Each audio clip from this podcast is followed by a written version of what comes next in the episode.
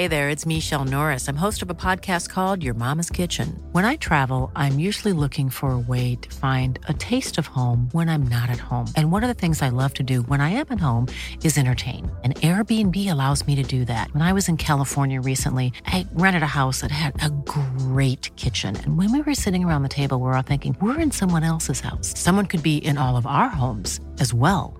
If you have a home, but you're not always at home, you have an Airbnb. Your home might be worth more than you think.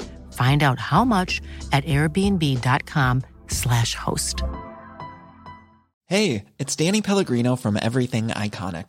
Ready to upgrade your style game without blowing your budget? Check out Quince. They've got all the good stuff shirts and polos, activewear, and fine leather goods, all at 50 to 80% less than other high end brands. And the best part? They're all about safe, ethical, and responsible manufacturing. Get that luxury vibe without the luxury price tag. Hit up quince.com slash upgrade for free shipping and 365 day returns on your next order. That's quince.com slash upgrade.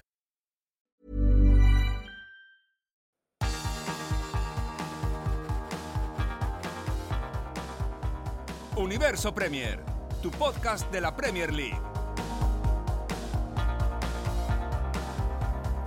Hola, ¿qué tal? Bienvenidos a Universo Premier. Yo soy Álvaro Romeo y a mi lado tengo hoy a Manuel Sánchez para repasar los partidos que ya se han jugado este sábado, partidos correspondientes a la jornada 13 de la Premier League. Empezaba todo a las 12 y media del mediodía con la victoria por 2 a 0 del Arsenal frente al Newcastle United, los goles de Bukayo Saka y de Gabriel Martinelli. El de Martinelli, un golazo, voleando prácticamente sin mirar un balón a las redes eh, y además con el interior del pie, desde una posición complicada y cazando un balón desde atrás. Desde luego, un gol muy bonito del brasileño.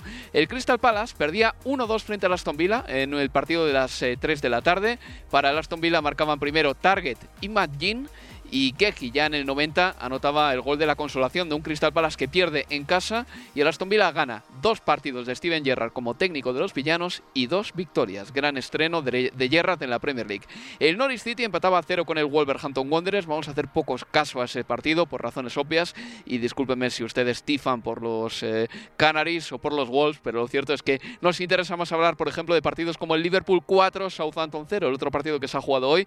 Ha ganado el Liverpool fácil. Tres goles han llegado en la primera parte. El primero de Diogo Jota, el segundo de Diogo Jota, el tercero de Thiago Alcántara y el cuarto de Virgil van Dijk. Un van Dijk que, por cierto, no marcaba un gol con el Liverpool desde septiembre de 2020, antes de lesionarse. Así las cosas, la clasificación queda de esta manera para los equipos que han jugado. El Liverpool asciende a la segunda plaza a la espera de que jueguen el Chelsea y el Manchester City. El Liverpool ahora mismo con un partido más que el líder, el Chelsea, tiene un punto menos que el Chelsea y digamos también que el Arsenal se pone quinto. empatado a puntos con el West Ham United, el Wolverhampton sigue sexto con 20 puntos, el Aston Villa sube posiciones hasta la undécima plaza, el Southampton, que hoy ha sido muy decepcionante, está decimocuarto y le podrían adelantar varios equipos esta jornada, y por abajo el Newcastle United es vigésimo. Cero triunfos del Newcastle United en esta temporada y un diferencial de goles de menos 14. Ahora mismo tiene la permanencia a 5 puntos de distancia, que son 6 en realidad, porque el Leeds United tiene un menos 8 y es séptimo, menos 8 en el diferencial, y el Newcastle tiene un menos 14. Y otra noticia más que hemos sabido estos días. Ya tenemos eh, la ruta, el camino hacia el Mundial de 2022 para los que juegan la repesca en Europa. Escocia jugará contra Ucrania y Gales de las británicas jugará contra Austria.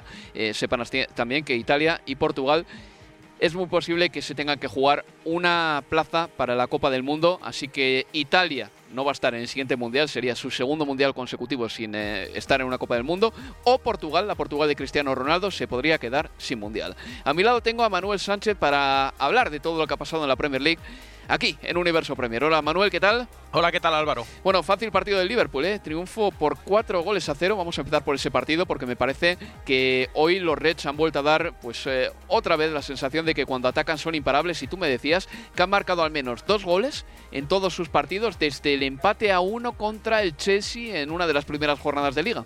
17 partidos consecutivos marcando dos goles o más. Hoy han sido cuatro. Este es un récord que no se veía desde que lo consiguiera el Wolverhampton Wanderers en la temporada, bueno, en el año 1939.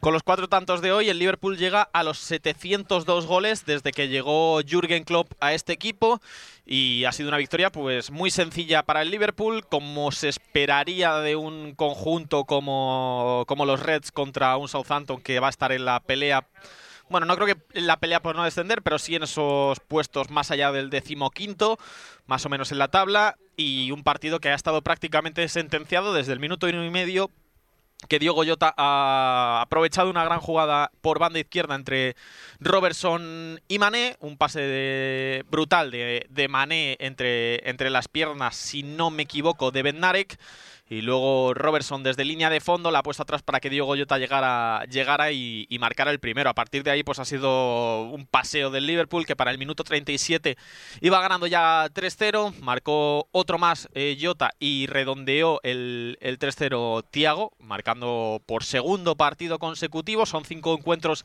seguidos con minutos para, para el jugador español, que es muy importante en este centro del campo, porque parece que está siendo muy importante ahora en el centro del campo de, del Liverpool. No lo fue temporada pasada tanto, pero, pero ahora está ofreciendo algo distinto y lo está haciendo mejor, probablemente porque ya se ha adaptado más a la Premier League, porque ya maneja más el ritmo de este equipo. Y ya la segunda parte, que era prácticamente un trámite, que yo creo que pues casi que se le hubieran dado a elegir a muchos futbolistas hoy de jugar o no esta segunda parte, hubieran dicho, oye, pues, pues casi que nos lo ahorramos. Van Dijk hizo el cuarto en un remate de córner muy mal defendido por el Southampton, ha sido un encuentro muy malo defensivamente para el Southampton, que además ha ido improvisando porque ha pasado de defensa de 5 a defensa de 4 en la segunda parte y es verdad que han marcado menos goles, pero ha marcado menos goles el Liverpool, pero también porque el ritmo pues prácticamente no daba para más. El equipo ha bajado mucho la intensidad y al final pues ha sido esto más un trámite que otra cosa. Se ponen a un punto del Chelsea, veremos mañana si ha servido esta victoria para recortar puntos al Chelsea y para recortarle también puntos al Manchester City, porque ninguno de los dos tiene partido fácil, Chelsea, Manchester United y Manchester City West Ham. El partido ha concluido con un tipo, tampoco quiero ser peyorativo con él, voy a decir un poco un pardillo que ha saltado al terreno de juego con un teléfono móvil, Manuel, eh, creo que además estaba grabándose en directo para hablar con Mohamed Salah, lo que pasa es que Mohamed Salah tampoco parecía muy enfadado y incluso me ha parecido ver al egipcio decirle algo así como later, later, luego te hago caso.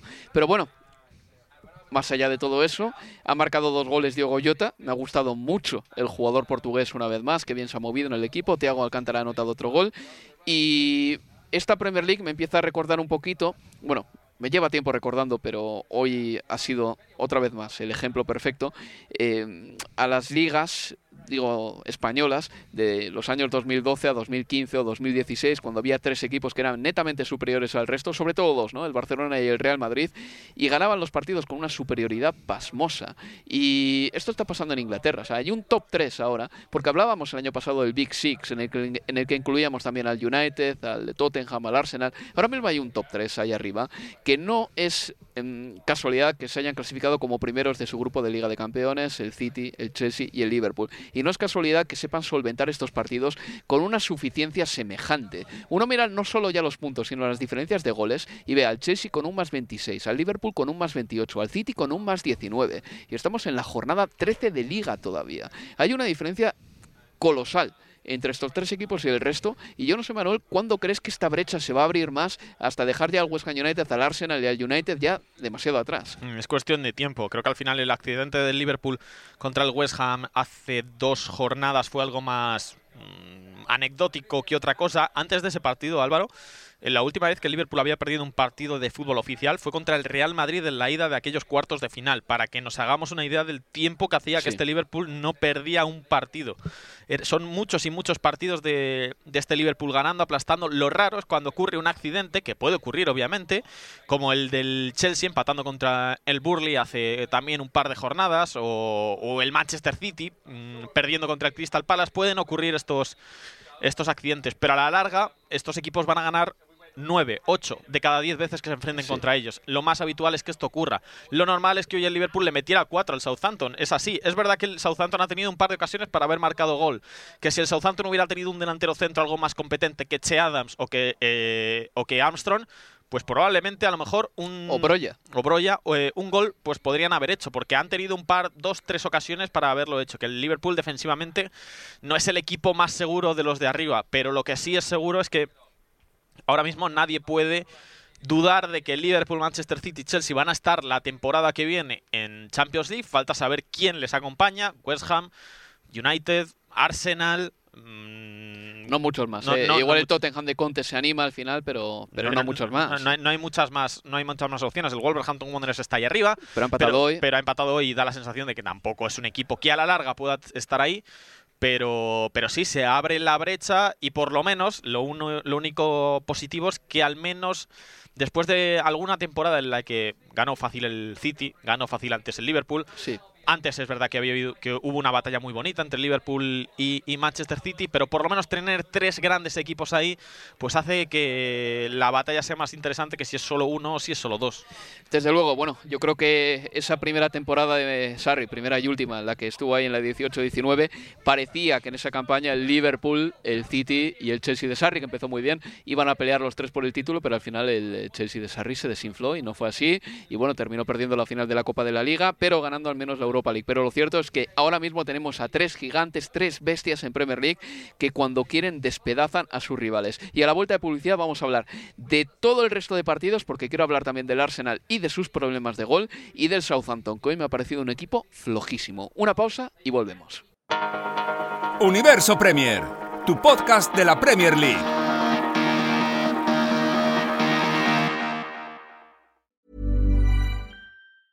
Planning for your next trip? Elevate your travel style with Quince. Quince has all the jet setting essentials you'll want for your next getaway, like European linen, premium luggage options, buttery soft Italian leather bags, and so much more. And is all priced at 50 to 80% less than similar brands. Plus, Quince only works with factories that use safe and ethical manufacturing practices. Pack your bags with high-quality essentials you'll be wearing for vacations to come with Quince. Go to quince.com slash pack for free shipping and 365-day returns. Hey there, it's Michelle Norris. I'm host of a podcast called Your Mama's Kitchen. When I travel, I'm usually looking for a way to find a taste of home when I'm not at home. And one of the things I love to do when I am at home is entertain. And Airbnb allows me to do that. When I was in California recently, I rented a house that had a great kitchen. And when we were sitting around the table, we're all thinking, we're in someone else's house. Someone could be in all of our homes as well. If you have a home, but you're not always at home, you have an Airbnb. Your home might be worth more than you think. Find out how much at airbnb.com/slash host. Mom deserves the best, and there's no better place to shop for Mother's Day than Whole Foods Market. They're your destination for unbeatable savings, from premium gifts to show-stopping flowers and irresistible desserts. Start by saving 33% with Prime on all body care and candles. Then get a 15-stem bunch of tulips for just $9.99 each with Prime. Round out Mom's menu with festive rosé, irresistible berry chantilly cake, and more special treats. Come celebrate Mother's Day at Whole Foods Market.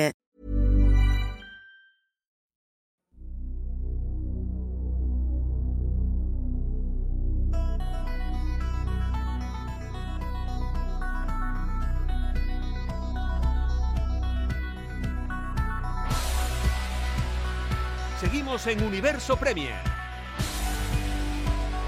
Con la voz de un servidor Álvaro Romeo y con Manuel Sánchez. Manuel, no me ha gustado nada el Southampton, te digo la verdad. Hoy ha jugado con tres centrales, imagino que por el pavor que le podría tener al Liverpool, ha formado con Lianco, con Bednarek y con Salisu de entrada y el equipo no ha sabido defender con tres centrales. En cuanto Mohamed Salah o Sadio Mané se escapaban, digamos que de su teórica posición, cuando se escapaban de, de los puestos en los que seguramente estaban en esa pizarra de Raf Hasenhut en el vestuario del Liverpool, de repente los zagueros centrales de Southampton no sabían qué hacer y lo han pasado fatal. Cada ataque del Liverpool en la primera parte terminaba en ocasión de gol y cada balón a la espalda de los zagueros de Southampton terminaba en uno contra uno de Mané o de Salah contra centrales que de verdad lo han pasado hoy de pena, entre ellos Salisu. No me gustan los equipos que renuncian a lo que hacen habitualmente cuando juegan contra, contra un grande. Puedes tener un plan de juego un poco más conservador, eh, no sé, hacer algo diferente, pero cambiar lo que venías haciendo, que es jugar con defensa de 4, meter simplemente porque da la sensación de que es más defensivo, pero no tiene por qué serlo.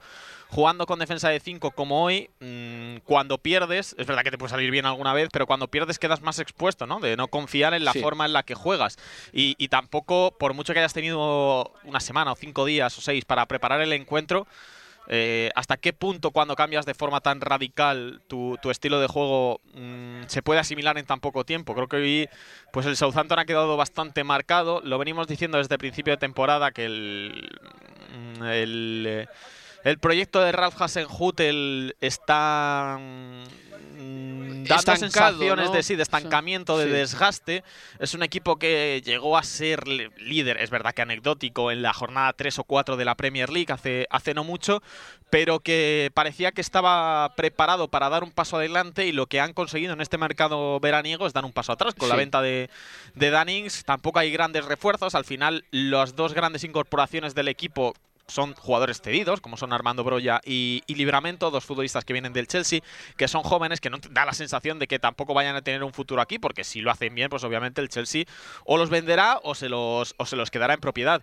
Entonces, o, o este Southampton da, un rumbo o, ficha a alguien interesante con, el que volver a aspirar a, ser un equipo importante o da la sensación de que se ha quedado un paso por detrás de equipos que se han reforzado mucho mejor, como el Aston Villa, que podría estar más o menos a la par. Y, a lo mejor esta temporada no, porque es verdad que hay dos equipos como Norwich y Newcastle que están prácticamente ya sentenciados, por así decirlo.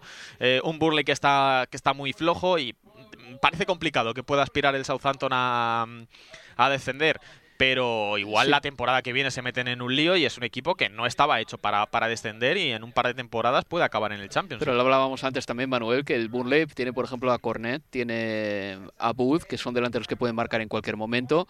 Eh, hoy, por ejemplo, el Southampton ha defendido de pena. Estamos viendo en unos monitores que tenemos aquí enfrente, el gol que ha marcado hoy Virgil van Dijk ha sido un saque de esquina del Liverpool. El balón ha botado en el punto de penalti, que ya es raro que llegue al punto de penalti y que bote ahí, desde un saque de córner, y ha rematado solo Van Dijk. Porque, Cubierto por Oriol Romeo, que tampoco es el jugador más alto del equipo. Sí, se le ha escapado la marca a Romeo en ese gol. Hoy el Southampton no me ha gustado ni defensiva ni ofensivamente. Este verano se ha debilitado muchísimo. Y eh, ha vendido a gente como Danny Ings, también a Westergaard, eh, un jugador que era un central importante en este equipo. Se ha traído a Theo Walcott, que ni fu ni fa por el momento. Eh, a Perrot, que hoy nos ha parecido un jugador normal, un futbolista cumplidor por la izquierda, pero nada más. Lianco, el brasileño, la verdad es que todavía no ha demostrado mucho en este Southampton. Y Libramento, del que se habla maravillas, yo todavía no le he terminado de ver un gran partido, si te digo la verdad. Pero bueno, puede que ese gran partido esté al llegar. Y luego Adam Armstrong ha fallado también unas cuantas. Se nota que este equipo necesita gol. Danny Ings hace dos temporadas marcó 22 goles con el Southampton y eso salvó al equipo. Este Southampton no tiene gol en este momento y es un Southampton que históricamente en Premier, que lleva aquí desde 2012 en la Premier, eh, además de poder haber hecho mucho dinero, eh, mucha colecta de pasta y por lo tanto poder empezar a invertir. El Southampton no hace eso, pero es que aparte tampoco ya ficha muy bien. ¿Tú te acuerdas cuando se traía jugadores por un precio muy razonable, como Sadio Mané, como por ejemplo Graciano Pelé, como Dusan Tadic? ¿Dónde están esos grandes fichajes que hacía el Southampton? Parece como que el equipo ha perdido ese duende que tenía en sus primeras seis o siete temporadas en Premier y confiar que tus goles los vaya a marcar Che Adams, que no deja de ser un futbolista a caballo entre Championship y Premier League, es una apuesta muy arriesgada y lo estamos viendo en el hecho de que no hay nadie en este Southampton que haya hecho más de dos goles en esta Premier League. Y llevamos 13 jornadas, ningún jugador del Southampton lleva más de tres goles. Hay creo que cinco jugadores o seis empatados a, dos tantos, Armstrong, eh, Che Adams, son registros bajísimos para un equipo que aspira a, a salvarse y que ahora mismo pues tiene peores delanteros que el Burnley, tiene peor delantero probablemente que el, Newcastle, que el Norwich, que el Leeds United, aunque ahora Patrick Bamford esté lesionado, pero bueno, la temporada pasada metió 17 goles o 16. Eh, es un equipo que, como no se refuerza en el mercado veraniego, no creo que de invierno, de invierno. de, invierno perdón, O, puede pasarlo muy mal porque no hay nadie que, marque gol aquí. Bueno, pues eh, pasamos eh, página y vamos a escuchar a Mikel Arteta, un entrenador que sabe que su Arsenal necesita marcar más goles. Recuerden, ¿eh? su Pichichi solo lleva cuatro tantos, es Aubameyang. We need uh, we need more goals, uh, that's for sure. And our main players that can score uh, have to contribute more. But it's a, it's a collective thing, it's not an individual thing. Es algo colectivo, seguro que sí. Pero si tienes un Aubameyang que mm, está en sus números habituales de un gol cada dos partidos, tendrías menos problemas. Hoy el Arsenal, Manuel ha ganado 2 a 0 al Newcastle United. Del Newcastle hemos hablado tanto esta temporada que yo ya realmente creo que no merece la pena decir mucho más. Vamos a ver cuándo consigue su primera victoria a este equipo. Depende muchísimo de lo que hagan arriba, eh, especialmente Sam Maximán. ¿eh? Yo creo que él y Wilson son los mejores delanteros que tienen, pero aparte de eso, al equipo le cuesta un mundo llegar arriba. Y en el Arsenal, es verdad que no marcan muchos goles, pero bueno, hoy ha tenido esa portería cero, que es muy importante también. Y no sé si has visto el gol de Martinelli desde el mejor ángulo posible, que es eh, justamente a la espalda del portero, para ver esa volea ante el guardameta que ha entrado en la portería prácticamente por la escuadra como un obús. Sí, eh, es interesante y seguir la, vista de, Martinelli por cómo lo primero tira por cómo tira el desmarque desde la banda eh, aprovechándose de la defensa del Newcastle y luego cómo mira una vez simplemente una vez cuando la pelota está todavía muy arriba mira la pelota mira el portero y directamente según cae la engancha para, para hacer un auténtico golazo para un Martinelli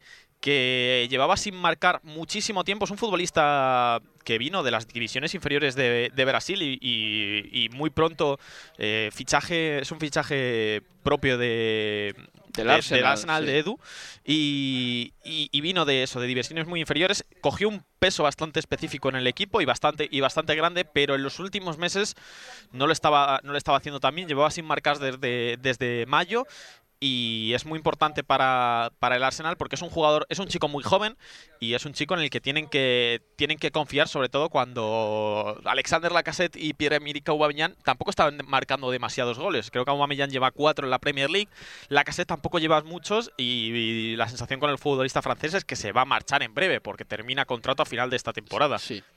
Así es, pues bueno, el Arsenal por el momento con esta victoria eh, reconduce un poquito lo que, bueno, pues su trayectoria después de la tunda que recibió en Anfield el otro día. La verdad es que Liverpool está despedazando a todo el mundo, también es cierto, pero el Arsenal está quinto y ahora mismo está con los mismos puntos que el West Ham United, está a la espera de que los Hammers jueguen. Y antes de irnos, nos despedimos con este audio de Graham Potter, porque recuerden que en la Premier League todos los equipos se están llevando un brazalete por la comunidad LGTBI. Me gustaron mucho estas palabras de Graham Potter al respecto. You know, as a game we should be welcome for everybody, regardless. I think it's more education, it's more conversation, it's more honesty, it's more openness around the things that uh, that challenge people. The the more that that gets out there in the in the open, I think the better. Historically, culturally, you know, it's a very heterosexual environment and thankfully the world is changing and people feel freer to come out and be who they are regardless of their sexuality. Pues esto decía Graham Potter, recuerdo una vez más que en la Premier League todos los equipos se están llevando un brazalete eh, por la comunidad LGTB y me han gustado mucho estas palabras de un entrenador que decía que la Premier League tiene que ser abierta a todos independientemente de a quién quiera cada uno y que cuanto más se hable de este tema mejor porque el fútbol es un ambiente muy masculino pero que las cosas están cambiando y bueno Manuel, tú también sabes que el Brighton Albion está llevando aparte, al igual que el resto de equipos, pues una campaña de concienciación para la gente que duerme al raso. Hmm, sí, una campaña que también intentaba la Premier League, o perdón, una organización que lucha porque las personas no se queden sin hogar, algo que ha ocurrido con frecuencia durante la pandemia. Intentó que para el Boxing Day todos los equipos vistieran la equipación de fuera y la Premier League lo rechazó por ir en contra de las normas. Así que a veces eh, tiene grandes iniciativas y a veces pues rechaza otras que también tienen buena pinta. Así es. Graham Potter, por cierto, durmió en la calle, ¿eh? Eh, un poco también para mm, levantar un poco de concienciación sobre estos temas. Manuel, muchas gracias. Un abrazo, Álvaro. Y nada, les recuerdo que nos escucharán el próximo jueves en Universo Premier y antes, el miércoles, con el derby de Merseyside. Se despide de todos ustedes Álvaro Romeo. Adiós, amigos. Adiós. Universo Premier, tu podcast de la Premier League.